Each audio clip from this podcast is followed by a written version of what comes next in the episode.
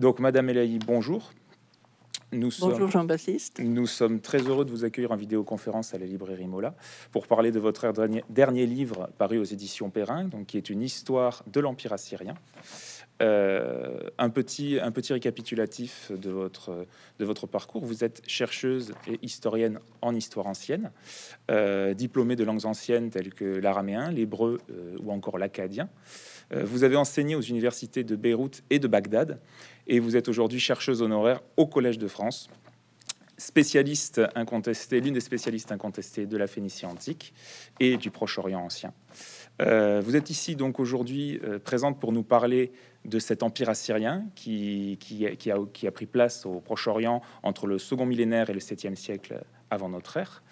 Euh, à la lecture de votre livre, dès les premiers chapitres, on se rend compte qu'il a fallu presque mille ans à une cité indépendante de Mésopotamie du Nord comme Assur pour s'imposer comme principale puissance euh, de la région et du Proche-Orient antique. Euh, pourriez-vous revenir sur les origines de cette cité et sur la place qu'elle occupait dans la zone à l'époque? Alors, euh, d'abord, les Assyriens appelaient leur pays le, le pays d'Assur. Le terme Assyrie a été euh, créé par les Grecs. On le trouve d'abord chez l'historien grec euh, Hérodote. Et empire, c'est un terme moderne hein, qui, qui, vient du 19e siècle euh, de l'Allemagne, le, mot Reich. Enfin bon, peu importe. Ce qui est important, c'est de situer l'endroit où se trouvait la cité d'Assur. Nous sommes au nord de l'Irak, dans la Mésopotamie, c'est-à-dire entre les, deux fleuves du Tigre et de l'Euphrate. Assur se trouve sur le Tigre. Euh, le Tigre était navigable et la plupart des cités assyriennes se trouvent effectivement sur, le Tigre. Alors, euh, Assur, euh, il y a un triple sens dans ce mot. D'abord, c'est le dieu Assur, parce qu'il y a eu divinisation d'un éperon rocheux qui surplombait le Tigre. Donc c'est d'abord le dieu, ensuite c'est la ville d'Assour qui s'est développée à cet endroit, et ensuite c'est le, pays d'Assour. Alors euh, Assour était une, petite cité qui avait une position stratégique euh, importante et qui s'est développée euh, commercialement. D'abord, il y a eu une, période où elle, était, où elle dépendait d'États voisins, où elle était soumise par le, le fameux Sargon d'Agadé, qui a construit l'empire euh, d'Akkad et qui s'était emparé d'Assur. Ensuite, il y a eu une période de semi-nomades qui ont occupé le site. Alors, c'est intéressant parce qu'on a une liste de tous les rois assyriens. Et les premiers rois, ils ne sont pas nommés, mais on, les appelle les 17 rois qui habitaient sous la tente. Donc, c'est sans doute euh, une allusion euh, à cette époque. Ensuite, euh, Assur a été soumise aux cités sumériennes. Les cités sumériennes, c'est dans le sud de l'Irak, c'était une civilisation extrêmement brillante. Ensuite, alors je, passe assez rapidement, euh, au début du, après l'effondrement de, des cités sumériennes, euh, Assur a connu une période d'indépendance et euh, elle s'est développée en particulier dans le comptoir commercial de Kanish en Turquie, donc prospérité économique, et elle a été conquise par le roi d'une cité voisine, c'était le, roi Shamshi Adad Ier, roi des Kalatoum, qui a formé un royaume tripartite, donc en incluant Assur, euh, qu'il a distribué à ses, à ses deux fils. Euh, l'un était roi des Kalatoum, l'autre était roi de Marie, et lui était roi de Shubat-Enlil, à côté, à côté d'Assur. Donc il y a eu ce, royaume, euh, dont faisait partie Assur, et ensuite une, série de, périodes alternées d'indépendance ou de soumission. Alors, Assur a été soumise à, à, la, la Babylonie, la Babylonie se trouvait euh, vers le sud de, l'Irak. Et euh, à l'époque du fameux Hammurabi, celui qui nous a laissé le, code de loi, le fameux code de, loi, elle a été soumise ensuite à l'empire du Mitanni. Mitanni se trouvait euh, au nord de la Syrie, du côté de la région du, Haut-Tigre.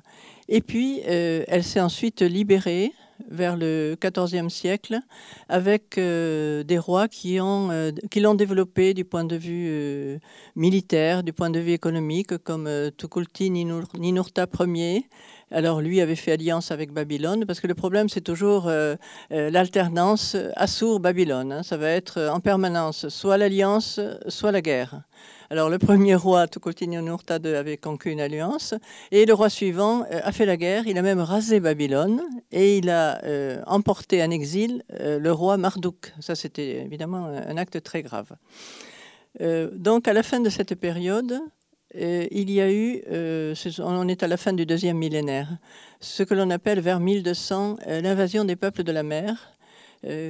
on, connaît, on connaît très peu cette période, on n'a pas, pas, de source, mais enfin il y a des bouleversements incroyables, des mouvements de population, des États qui disparaissent, le royaume hittite disparaît, la cité d'Ougarit disparaît, et les tribus araméennes de Syrie du Nord vont envahir la Mésopotamie, où elles vont s'installer. Et ça, c'est intéressant parce qu'elles euh, parlaient l'araméen, et l'araméen va devenir la langue courante de l'Empire assyrien. Donc c'est une période extrêmement troublée, mais euh, du coup les Assyriens sont obligés de se battre et euh, ils deviennent peu à peu des guerriers confirmés. Voilà la, fin de, cette euh, période. Ensuite, on va passer au premier millénaire. Si vous avez des questions. Avec évidemment donc le règne d'Assourdan II. Donc nous sommes entre 934 et 912. Euh, c'est à ce moment-là euh, que la Syrie devient une puissance et un grand royaume à part entière finalement. Est-ce que vous pourriez rapidement revenir sur ce règne et sur le règne de ses quelques successeurs juste avant que la Syrie ne devienne finalement un empire? Voilà. Alors, on est évidemment au niveau le plus bas après l'invasion des peuples de la mer. la, Syrie est devenue un, tout petit royaume. Euh, les habitants, la plupart des habitants se sont enfuis. Enfin, l'État est absolument désastreux. Et il va, il va y avoir effectivement une première reprise en main par le roi Assourdan II. Alors, il va essayer de rétablir la sécurité du pays, de faire revenir les habitants qui sont partis et de chercher des, des ressources, euh, des ressources euh, minières euh, un, petit, peu partout. Donc, il va faire quelques expéditions. il va d'ailleurs terroriser un petit peu, c'est lui qui commence à terroriser un petit peu les, populations pour, pour, les soumettre. Mais en tout cas, c'est lui qui restaure un petit peu, qui commence à restaurer une certaine puissance en Assyrie. Et ses deux fils, ses deux fils, euh, Adad Nahari II et Tukulti Ninurta II, vont continuer dans la même politique. Euh, le dernier va d'ailleurs ramener pas mal de butin de ses, expéditions et il va partager ce butin entre le peuple et ses travaux de construction. En fait, ils ont inauguré une nouvelle méthode de, je dirais pas de conquête, mais d'expédition, au lieu de faire des, raids ponctuels, euh, ramasser du butin et repartir, comme les rois précédents, ils vont adopter la, technique des nomades, la tactique des nomades qui faisait du harcèlement continuel, euh, effet de surprise, siège des villes et puis prise de butin. Donc ce sont des, nouvelles techniques. Mais après cela, il y a un roi qui a vraiment donné une, grande puissance à la Syrie, c'est le, roi euh, Salman, euh, pardon, II. Euh, qui est, excusez-moi, je mélange un peu les noms, mais c'est un peu compliqué. Hein. Mais vous avez un index à la fin du livre où on explique tous, les, tous les noms propres, donc c'est pratique. Alors, Assur-Nassir-Pal II, lui, a redonné sa puissance à la Syrie. Il avait un rêve le, premier qui a un rêve de domination universelle. Il, a essayé de l'accomplir par euh, la cruauté. C'est-à-dire, c'est lui qui a vraiment mené des, expéditions en commettant des, atrocités. Et, euh, bon, évidemment, les populations étaient terrorisées et se soumettaient. Et euh, je crois que c'est un des, rois dont on peut dire que c'était un roi sadique, hein, celui-là. En tout cas, il a réussi à, faire de la Syrie la première puissance du, Proche-Orient. Et il a bâti une nouvelle capitale, euh, donc il n'était plus à Assur, mais à Nimrud. Et euh, il a invité, pour l'inauguration, il a fait un immense banquet où il a invité près de 70 000 personnes. Après lui, son fils Salmanazar III a continué son œuvre. Donc lui rêvait de conquérir l'Ouest. C'était la fascination de l'Ouest. Il dit qu'il a franchi 25 fois l'Euphrate pour aller vers l'Ouest. Et euh, il a fait des conquêtes, mais euh, il, essayait toujours de pratiquer la politique de terreur, mais ça n'a pas marché cette fois, parce que les gens, au contraire, enfin les gens de l'Ouest, euh, se coalisaient contre lui. Donc il a échoué à la bataille de Karkar. Il est revenu avec la plus grande armée qu'on ait jamais mobilisée, 120 000 hommes. Mais ça n'a pas marché et il a échoué. Et la fin de cette période, c'est une période très sombre. Donc c'est entre euh, à peu près 780 et 745, donc l'arrivée de Tiglat-Phalazar III. Euh, les rois qui se succèdent, on ne sait rien d'ailleurs, ils n'ont pas laissé des annales, des inscriptions, mais ils n'arrivent plus à contrôler la situation. Et euh, tout à fait à la fin, même la capitale, Nimrud, se révolte. Alors, c'est avec le règne d'un autre grand roi, et le grand roi peut-être de la Syrie, qui est Tiglat-Phalazar. Nous sommes en 745-727 euh, avant l'ère chrétienne, que réellement va être fondé l'Empire assyrien. Vous nous, vous nous, détaillez les conquêtes de ce roi, pas moins de cinq phases de conquête. Euh, phase de conquête contre de nombreux ennemis. On le voit dans votre livre. Euh, on a l'impression que la Syrie est attaquée de toutes parts et doit se défendre sur tous les fronts. D'ailleurs, c'est le cas. Est-ce que vous pourriez revenir un peu rapidement sur tous ces peuples qui entourent la Syrie, euh, les plus grands notamment euh, Babylone déjà, d'une part, qui, qui avec la frontière sud. Également le royaume d'Urartu, le fameux royaume d'Urartu dont vous parlez beaucoup au nord, à l'est les Araméens et les tribus, les fameuses tribus du Zagros, les montagnards de l'Ouest. Oui, alors évidemment, il est attaqué de tous les, côtés, c'est vrai, vous avez raison. Alors le premier, la première rivale, c'est la, la Babylonie, tantôt alliée, mais le plus souvent ennemie, parce que c'est vraiment une rivale. C'est une civilisation extrêmement brillante euh, qu'admirent les rois assyriens. Euh, sauf peut-être Sennacherib qui, euh, qui l'a détruite et, inondée. Mais enfin, il y a, toujours cette, rivalité. Et euh, un des problèmes, c'est qu'il y a les tribus chaldéennes au sud qui capturent Babylone régulièrement. En particulier, il y a un roi qui est resté longtemps et à plusieurs reprises et qui est cité dans la Bible comme Mérodac Baladan. Alors les Babyloniens n'aiment pas non plus les tribus chaldéennes. Je crois qu'ils préfèrent encore avoir un roi assyrien pour les dominer qu'un roi euh, chaldéen. Alors on a ensuite, le, vous parliez du royaume d'Urartu. Euh, il, se trouve tout près de, la Syrie, à une centaine de kilomètres. Donc il est, il est très dangereux de ce fait. Et d'autre part, c'est un, royaume qui a les mêmes structures que, la Syrie, la même puissance, euh, etc. Il est situé dans une zone euh, difficilement accessible, dans les hautes montagnes, bloqué par la neige à l'hiver. Et euh, ce qui le sépare de la Syrie, ce sont des petits États qui servent d'États tampons. Donc il est très difficile d'accès. Euh, Tiglat-Phalazar III va y aller. Il va arriver jusqu'à la capitale, Torouchpa. C'est un véritable nid d'aigle qui se trouve au bord du, lac de Van, c'est en Arménie. Il, ne réussit pas à, prendre la capitale. Et, cet échec est absolument impensable, hein, parce qu'un roi assyrien ne peut pas échouer. Alors c'est transformé en succès dans le, récit des annales.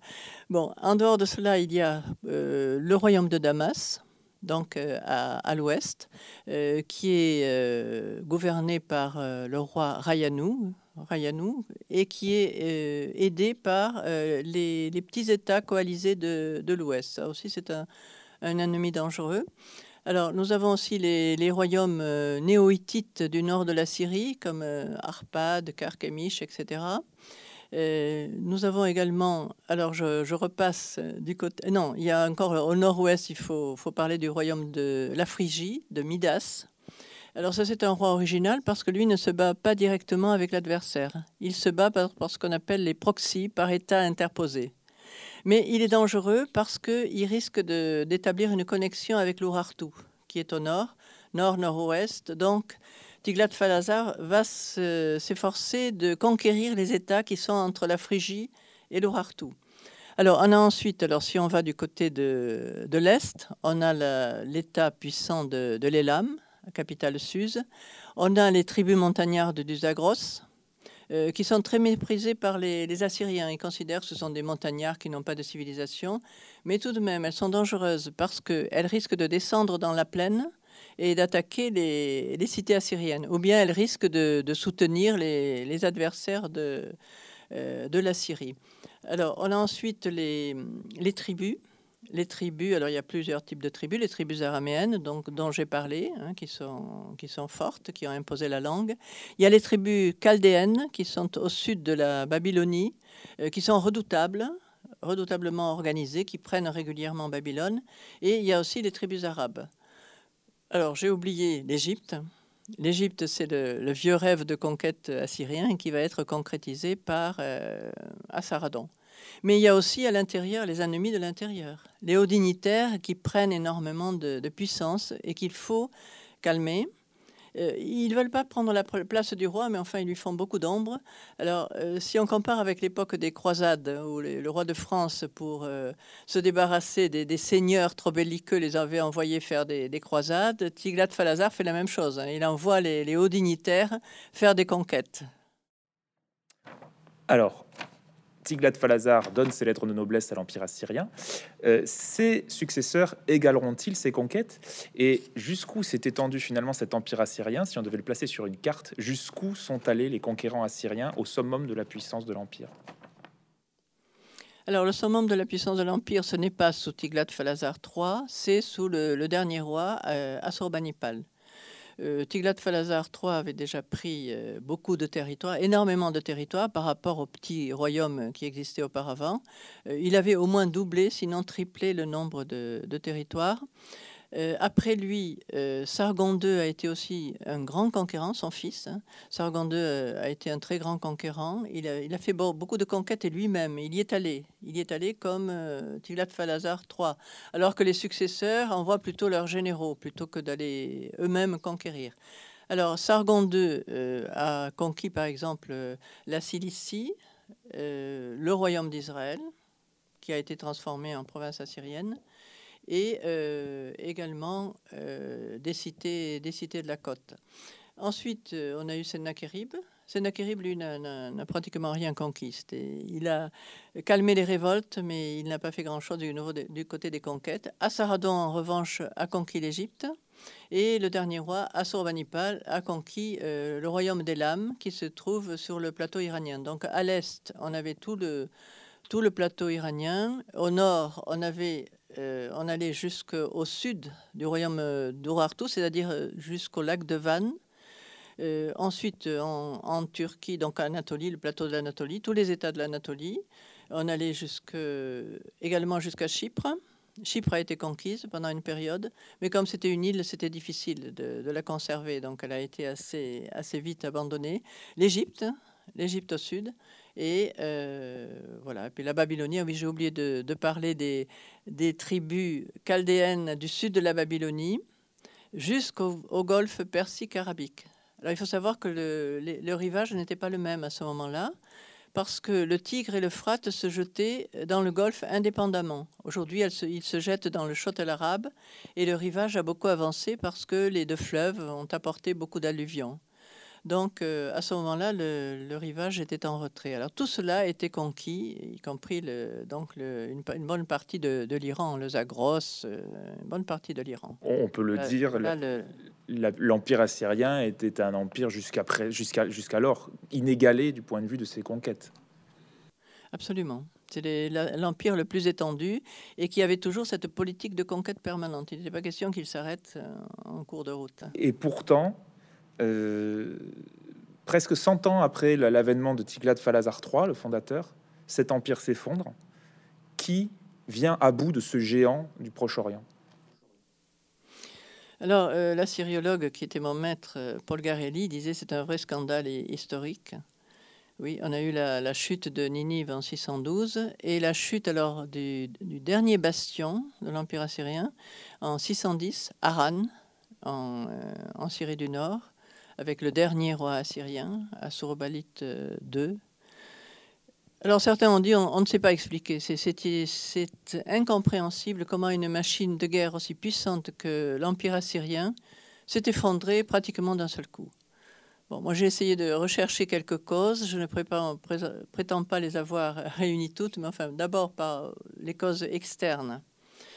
Alors il y a eu Nabopolassar, le Babylonien, qui s'est uni au Med Siaksar pour attaquer l'Empire assyrien.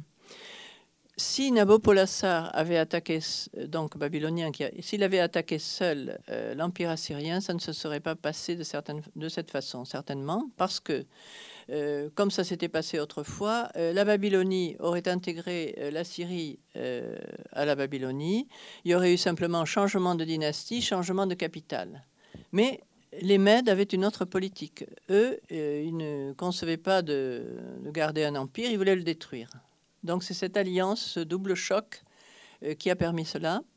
Euh, d'autre part, les, Mèdes, quelques Mèdes avaient été intégrés dans l'Empire assyrien par les rois assyriens et ils avaient servi finalement à espionner. Ils savaient un petit peu comment, euh, comment fonctionnaient les, les Assyriens. Ils s'en étaient servis. Il y a eu aussi les problèmes dynastiques. Il y avait des, euh, tensions permanentes, des, conflits permanents entre les frères pour devenir prince héritier. Et ensuite, lorsqu'il y avait deux rois, ça a été le cas euh, avec Assurbanipal et, son frère, euh, ils se sont aussi entretués. Donc, c'était des conflits internes. il y a aussi la période où Assurbanipal a quitté pratiquement le pouvoir entre 637 et 631 pour aller se consacrer au savoir, à ce qu'il aimait, à Aran. C'était un grand érudit et c'était un assyriologue avant l'heure d'ailleurs, parce qu'il adorait traduire des, textes anciens en mauvais état. Bon, mais oui, mais pendant euh, huit ans, il a laissé le, pouvoir. Il n'y avait pas de pilote dans l'avion. Ça, c'est important quand même. il y a aussi le fait que l'Empire s'était tellement euh, étendu qu'il était difficile de subvenir à ses besoins comment euh, alimenter, avoir des relations avec les, provinces euh, trop éloignées? Euh, d'autre part, il y avait moins de, de déportés, donc moins de main-d'œuvre. Il y avait aussi moins de butin. Et puis, il y avait des travaux de construction de plus en plus coûteux. Ça, ce sont les causes, si vous voulez, externes. Alors, les causes internes, eh bien, je crois que les Assyriens n'avaient jamais prévu que Ninive serait euh, attaquée et assiégée. Donc, euh, la protection de Ninive est très mal conçue. Il y a un périmètre énorme de remparts, 12 km, euh, pas assez haut, bon, etc. Ils, pensaient qu'ils étaient menacés par les usurpateurs venus de l'intérieur. Mais jamais ils n'auraient pensé être attaqués. bon, d'autre part, il y a euh, Nabopolassar a été aidé par quelqu'un qui était un conquérant absolument remarquable, euh, son fils, Nabucodonosor. Ça, c'est parmi les, causes externes.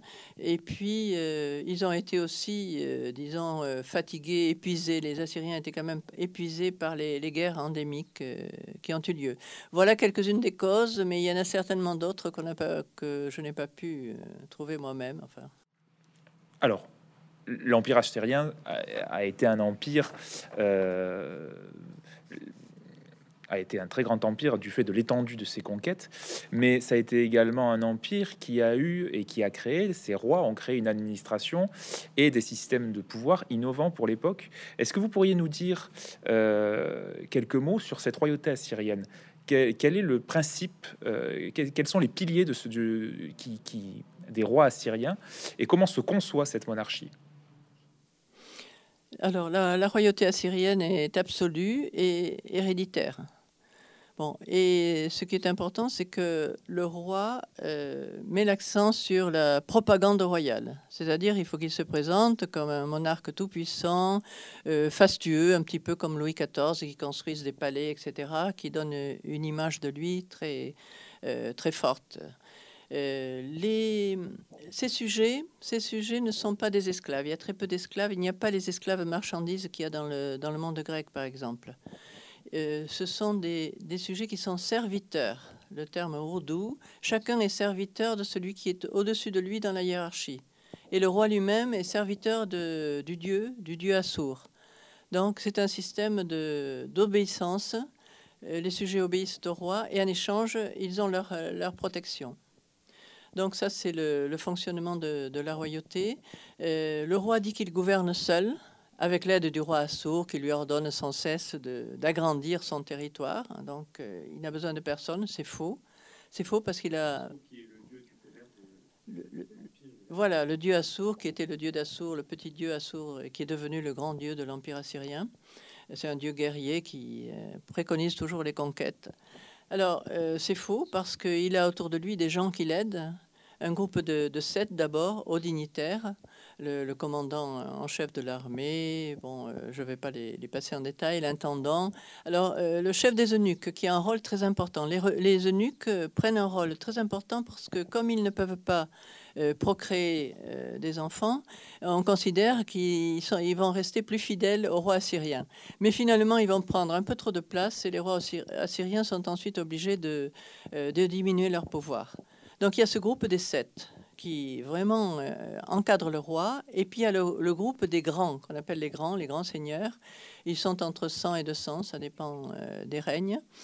Alors là, aussi, la fonction est triplée c'est-à-dire qu'il y a le, titulaire du poste, il y a son adjoint et il y a le troisième homme. Donc c'est vraiment une très très structuré pour le ça c'est pour la royauté, le fonctionnement du roi.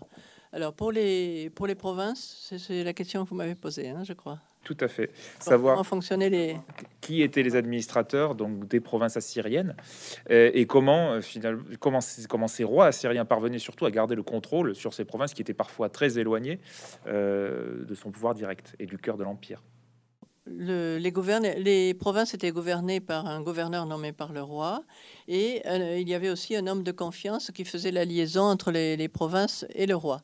Alors, la tâche du gouverneur, il avait des, effectifs militaires à sa disposition, donc il assurait la, sécurité de la province. Il devait euh, récolter les, impôts, euh, récolter les, tributs et surtout envoyer toutes les informations sur la province à la capitale. Donc ça, c'était l'organisation de, la province. Bon, euh, comment euh, cela fonctionnait-il? Le, roi avait fait fabriquer des, sceaux royaux qu'il distribuait à tous ces gens-là, et lorsqu'il montrait le sceau, donc il parlait au nom du roi. Et il y avait aussi un service de, courrier très rapide pour échanger les, messages. Hein. Ça, allait très vite entre la province et la capitale. Évidemment, quand l'Empire s'est beaucoup étendu, c'était plus difficile. Mais ils ont développé les communications. Donc, les communications, les routes royales, euh, ça fonctionnait quand même assez bien.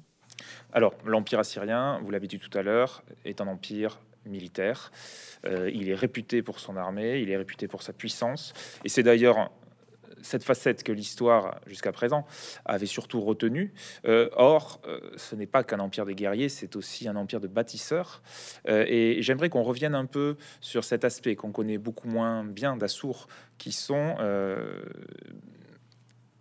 aussi ses créations architecturales, ses créations artistiques. Est-ce que vous pourriez nous parler un peu de cette autre facette de l'empire assyrien? C'est peut-être intéressant de parler de, de ce qu'a fait Sargon II. Euh, les rois assyriens, en général, ils choisissaient une nouvelle capitale. Euh, et c'est ce qu'a fait Sargon II. Il a décidé d'établir sa capitale dans un endroit euh, où il y avait simplement un petit village, mais enfin où il n'y avait rien. Dans un endroit où l'eau arrivait en abondance, au nord d'Assur et de Nimrod. C'était Khorsabad. Et, il a conçu entièrement les plans de cette, de, cette cité. Il voulait, il voulait bâtir une cité idéale. Donc ça a duré euh, dix ans, entre 717 et 707. Alors, il a conçu entièrement les plans, plans. Il a choisi les architectes, euh, les ouvriers. Euh, il a fait des conquêtes en permanence pour ramener beaucoup de, tribus, beaucoup d'argent et aussi de la main-d'œuvre. Donc on se demande comment il arrivait à s'occuper des, travaux et des conquêtes en même temps. Et il suivait pas à pas les travaux. Il faut dire qu'il était aidé par son, fils, prince héritier, Sennacherib, hein, qu'il a, beaucoup aidé euh, dans ce domaine-là. Donc, euh, cette cité idéale, il a réussi à la bâtir. Lorsqu'elle a été terminée, euh, en 708, 708 d'abord, il a inauguré avec les dieux, c'est-à-dire il a invité d'abord les dieux, parce que la religion est, capitale hein, dans l'Empire assyrien, à entrer dans la cité, à occuper les temples, etc. Et il leur a offert un grand festin. Et l'année suivante, en 707, il a invité alors euh, tout le monde, enfin tous les gens qui lui plaisaient. Hein. Euh, pas tellement ceux de d'Assour, enfin l'élite assyrienne, il n'était pas en très bon terme avec eux, mais il a fait venir des, gens de, tout l'empire et il a peuplé la cité, sa cité idéale, avec euh, ces gens-là et il leur a fait enseigner la culture assyrienne. la langue s'il ne la connaissait pas, et la culture. Il voulait vraiment avoir une, cité idéale. Alors voilà comment euh, on concevait l'architecture, euh, par exemple. Alors, justement, vous parliez de Sénachérib. Euh, qui est un, monarque qu'on a retenu, puisqu'il est le destructeur de Babylone, euh, qui a régné entre 704 et 681. Mais euh, vous, vous, montrez aussi dans votre ouvrage qu'il n'est pas que ça. Il a été un réformateur et, euh, et on lui doit une, une série de réformes et d'innovations techniques sans précédent dans l'Empire. Est-ce que vous pourriez nous dire deux mots sur ce monarque? Oui, alors bon, il faut savoir que le, principe du roi assyrien, c'est qu'il doit toujours faire beaucoup mieux que ses prédécesseurs dans, tous les domaines. Alors lui, euh, oui, vous avez dit, c'est un personnage ambigu. Hein. Il a une double, une double image. Euh, aux yeux des Assyriens, c'est le héros guerrier qui a détruit Babylone. Aux yeux des Babyloniens, c'est le mauvais roi qui a détruit euh, Babylone. Et aux yeux des Judéens aussi, c'est le, mauvais roi qui a attaqué Juda. Alors en fait, euh, il faut savoir quand même que euh, Babylone, euh, c'était un problème parce qu'il n'arrivait pas à maîtriser la situation. Alors il a fait plusieurs tentatives. Il a d'abord installé Bel-Ibni, qui était un aristocrate local pro-assyrien. Ça a duré quelques années, puis ça ne marchait plus. Alors il a installé son propre fils aîné sur le trône. Ça a marché quelques années, puis ça n'a plus marché. Les Babyloniens l'ont arrêté, l'ont livré aux Élamites. Il a été tué. Donc, il, euh, a décidé finalement de détruire Babylone parce qu'il n'avait pas d'autre solution et pour venger aussi euh, la mort de son fils. Voilà. Et du côté euh, judéen, là aussi, on a des sons de cloche tout à fait différents.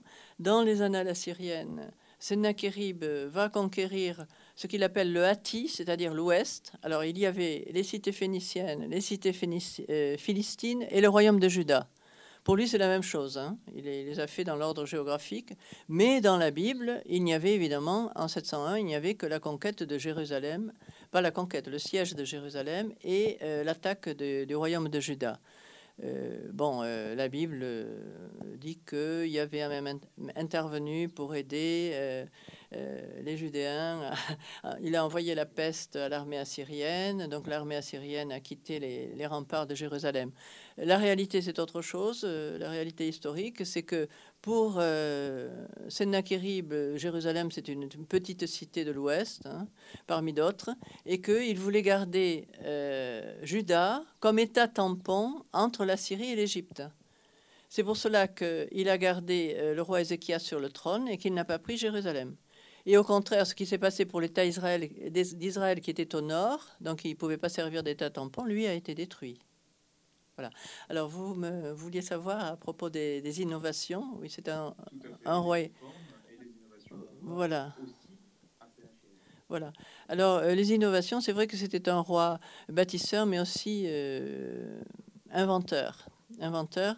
Il a inventé plusieurs choses. Alors, pas seulement lui, il avait aussi des ingénieurs, une équipe d'ingénieurs autour de lui.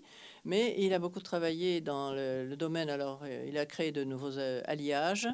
Euh, il a utilisé des, alors des, pierres qu'on utilisait jusqu'alors dans la bijouterie, il les a utilisées pour, pour euh, construire, pour sculpter des statues colossales.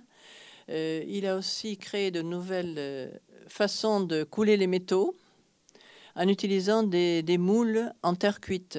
Ces moules en terre cuite, on les a utilisés jusqu'alors juste pour les petits objets. Lui, il a créé des, statues colossales avec ces moules.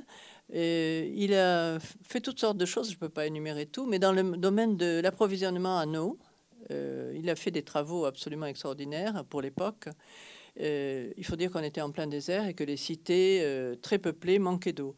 Donc il a fait venir, il a créé, des canaux amenant l'eau du, nord. Alors des canaux à ciel ouvert, un système de, quatre canaux principaux et, aussi des, des canaux couverts et euh, ces canaux étaient réglés par un système d'écluses. Il a construit aussi des, aqueducs, euh, donc tout cela un système euh, extraordinaire pour l'époque. il est aussi à l'origine ce qu'on appelle la fameuse vis d'Archimède. Alors Archimède, c'était un grec, on a dit que c'est lui qui a inventé cette vis, mais Archimède a vécu 500 ans après Sennacherib. Alors c'était un système, rapidement, c'était un cylindre avec un système hélicoïdal à l'intérieur qui servait à faire monter l'eau d'un niveau inférieur à un niveau supérieur. C'est comme cela qu'il a pu bâtir euh, des jardins suspendus dans son palais. Et nous, on connaît seulement les jardins suspendus de Babylone, euh, c'est-à-dire de l'empire suivant. En fait, c'est Sennacherib qui a mis au point ces choses-là. Euh, il a aussi introduit la culture du coton, il a créé les premiers parcs euh, botaniques, animaliers, etc. Bon. Alors, du point de vue réforme, il a aussi œuvré dans ce domaine. il a créé le système des États tampons. Donc, pour isoler deux ennemis avec des petits États, c'est un système qui existe toujours? Oui. Euh, il, a, il a continué la, guerre psychologique, mais ça c'était inventé par Tiglath-Falazar III. Euh, il a fait des réformes dans, l'armée. Euh, il a également fait une grande réforme religieuse. Alors ça c'est très, très important. Comme le, dieu de, Babylone, Marduk, était toujours en conflit avec le, dieu d'Assour, Assour de, de, la Syrie, et les prêtres était toujours en conflit, il a décidé d'amalgamer les deux religions, de faire une religion unique, pour qu'il n'y ait plus de problème. Bon, c'est une des réformes qui va lui coûter la vie. Parce que vous savez que les gens n'aiment pas beaucoup la réforme d'une société. Et il a été assassiné par euh, son fils aîné, Urdu Mlissou. Alors, mais il faut dire qu'il y avait quand même une autre raison, c'est que Urdu Mlissou, étant le fils aîné, il aurait dû être euh, prince héritier, et il ne l'a pas été. Donc, euh, voilà comment s'est terminée la vie de, de Sennacherib. Alors, sa légende noire, entre, guillemets, on a vu qu'il y avait un autre visage de Sennacherib, me permet d'embrayer plus globalement euh, sur la légende noire de l'Empire assyrien, euh, puisque dans bon nombre d'esprits, euh, on assimile l'Empire assyrien à un monstre obscur du fond des âges qui se caractérisait par son extrême violence, un certain sadisme euh, de ses monarques, comme vous, le, comme vous le soulignez tout à l'heure, et la violence des conquêtes qu'il a opérées. Or, vous montrez que même si bien sûr euh, la Syrie s'est fondée sur la guerre, euh, c'est un tout autre visage qu'on doit, un tout autre portrait que vous dressez de cet empire. pour comprendre comment s'est construite cette légende noire, est-ce que vous pourriez revenir sur tout d'abord les sources? Par qui et par quel biais a-t-on eu connaissance euh, de l'histoire de l'Empire assyrien?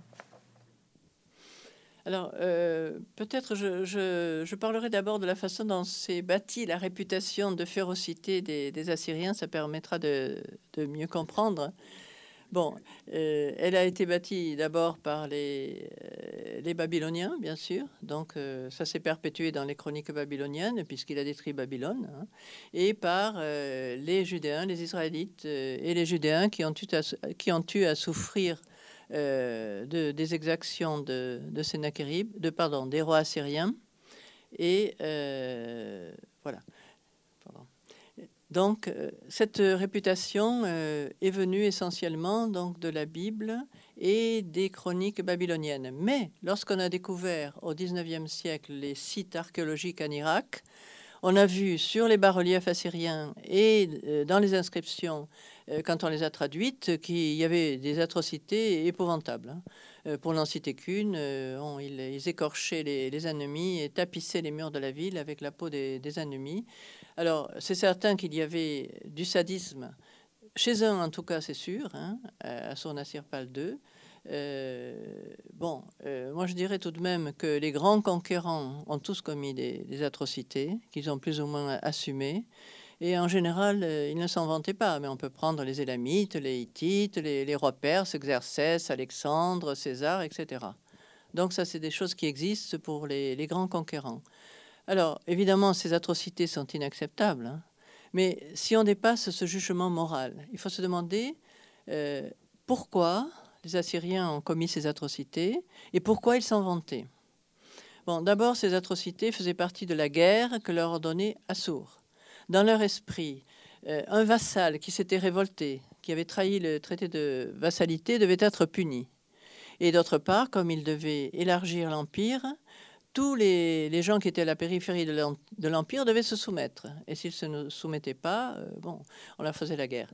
Alors, euh, dans le cadre de la guerre psychologique qui a été euh, inventée par Tiglath-Falazar III, lorsqu'on étale ces atrocités, les populations terrorisées se soumettent avant l'arrivée de l'armée assyrienne. Le bouche à oreille marche très bien.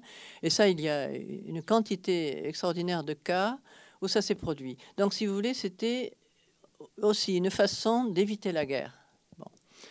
Euh, d'autre part, euh, on se rend compte quelquefois qu'il y avait exagération ou invention de ces faits.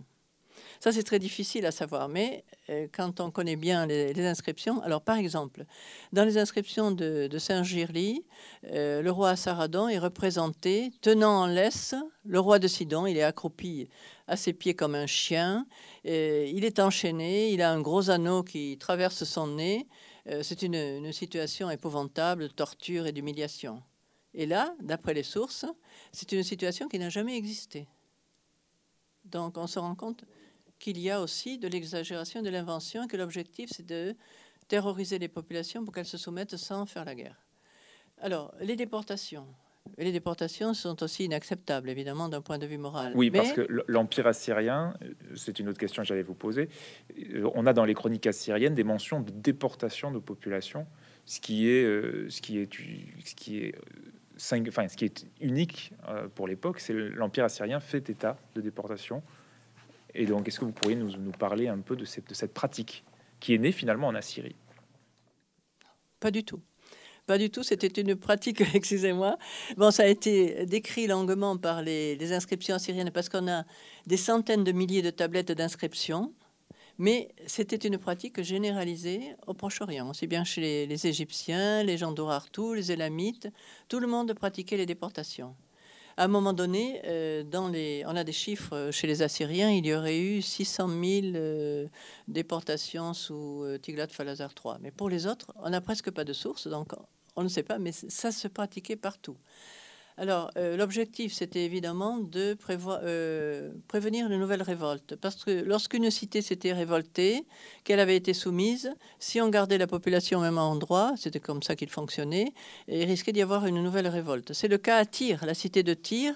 Euh, les Assyriens n'ont jamais pu conquérir l'île de Tyr, donc Tyr s'est révolté sans cesse tout au long de l'Empire assyrien. Alors donc, euh, on transportait la, population ailleurs. Il y avait aussi ce qu'on appelle les, euh, déportations croisées, c'est-à-dire d'une ville euh, qu'on avait soumise, on prenait la population, on la mettait dans une autre ville à l'autre extrémité de l'Empire on, faisait un échange de population. ces déportations dans les annales assyriennes et les bas-reliefs sont présentées de façon très humanisée.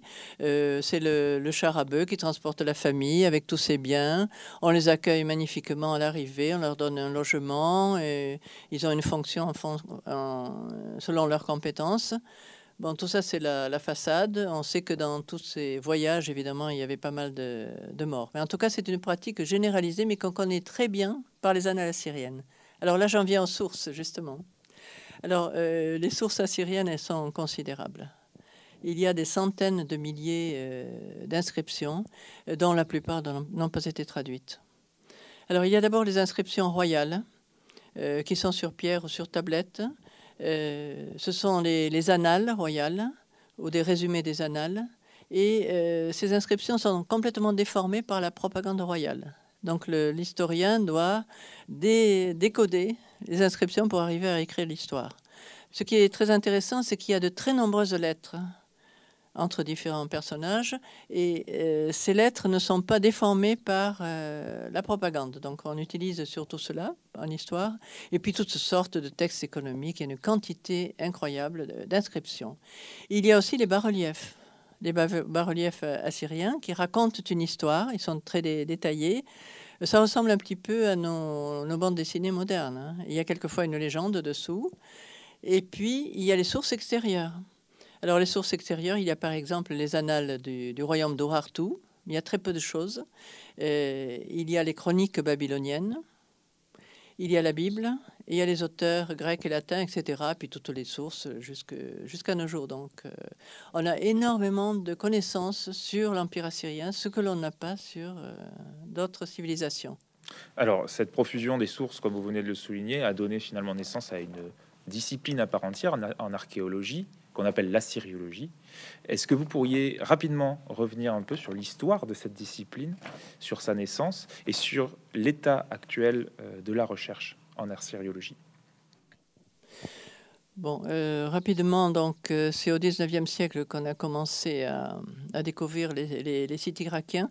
Alors, ce sont les Anglais qui étaient à l'avant-garde, hein, parce qu'il y avait une compétition. Donc, l'Empire ottoman occupait les lieux, et il y avait une, compétition entre les, Anglais et les Français. Il faut dire que les Français étaient très en retard. Euh, les Anglais avaient les, coups des franches, ils allaient fouiller des sites. Il y avait en particulier le grand archéologue et aventurier Henry Austin Layard, euh, qui a fouillé en particulier les, ruines de Ninive. Bon, je vous recommande, il y a un livre, par exemple, Les, ruines de Ninive, qui sont traduites, euh, euh, qui, est un ouvrage magnifique.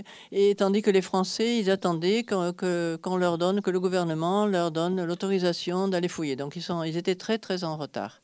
Et ce qui s'est passé, par exemple, c'est assez amusant, une anecdote, à Ninive, comment on a découvert la fameuse bibliothèque d'Assurbanipal? Vous savez que cette bibliothèque est à l'origine de toutes les bibliothèques modernes. C'est la première qui a réuni vraiment un savoir encyclopédique. Le, site de Ninive, l'actuel Mossoul, avait été partagé par le représentant ottoman entre les équipes françaises et l'équipe anglaise.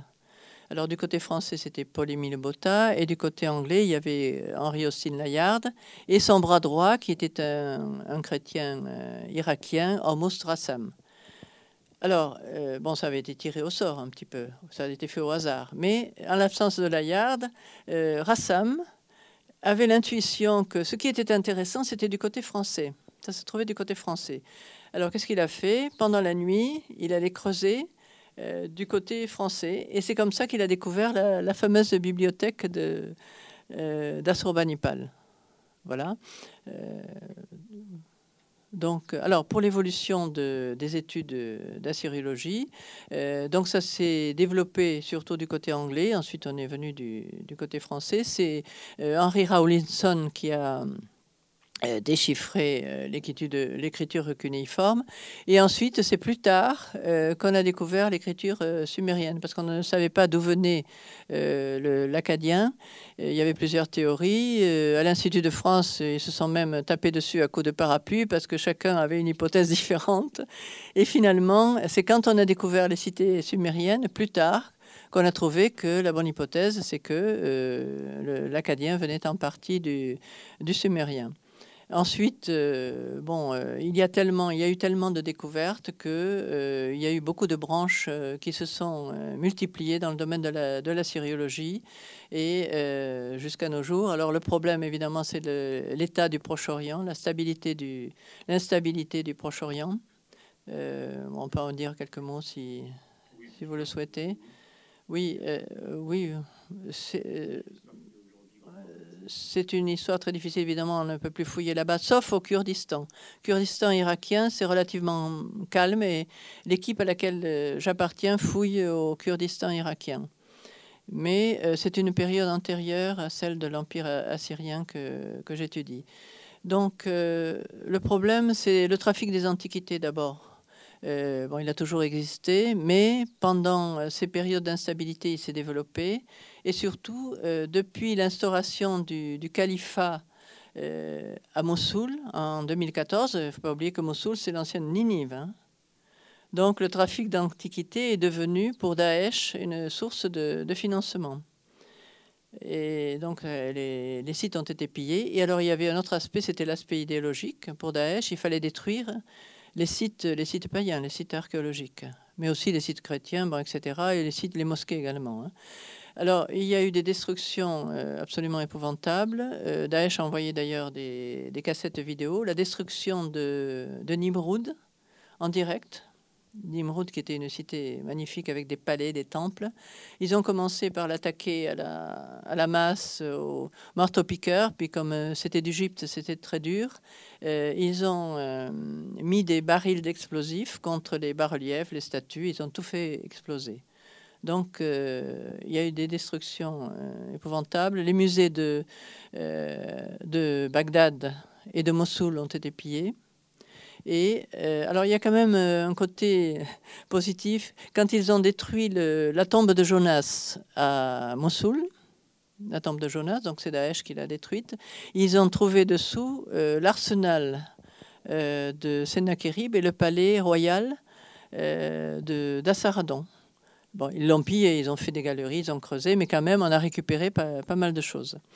Bon, euh, tout n'est pas perdu, puisque euh, il y a dans, tous les musées, du, beaucoup de musées du monde, euh, des centaines de milliers de tablettes, dont beaucoup n'ont pas été traduites, n'ont pas encore été traduites. Et puis il y a dans les musées assez d'antiquités qui restent. Donc il y a encore de l'espoir pour l'histoire de, la Syrie.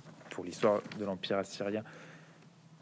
Finalement, pour conclure en quelques mots, euh, qu'est-ce qui fait de la Syrie antique? Un empire et surtout, comme vous le dites dans votre livre, un empire universel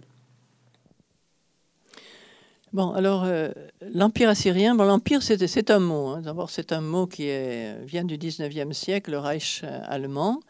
Euh, il ne faut pas s'arrêter là-dessus. Il faut voir simplement qu'à partir de Tiglath-Phalazar III, l'État d'Assyrie a fondamentalement changé. Alors, euh, cet empire, euh, comment je le définirais? Euh, C'est une domination de longue durée de plusieurs États étrangers, avec une couverture militaire et administrative très solide, un prélèvement de tribus régulier, justification idéologique, euh, expansion permanente de l'empire, développement des communications. Je crois qu'on pourrait le définir ainsi, euh, l'empire assyrien. Le concept est plus important que le mot, bien sûr. Et alors pourquoi empire universel?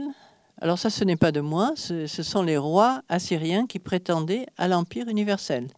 Il se disait, il se définissait comme roi de l'univers, roi du monde, roi des quatre régions du monde. Donc il considérait qu'ils qu'ils avaient déjà acquis ou qu'ils allaient acquérir en tout cas l'empire universel. Mais l'univers à cette époque, le monde, c'était le monde de leur époque. Donc il était limité à ce qu'ils connaissaient. Le monde connu. Merci beaucoup, Madame Elagui, pour, pour cette présentation et pour, pour cette histoire de l'Empire assyrien donc, euh, que vous publiez aux éditions Perrin. C'est moi qui vous remercie.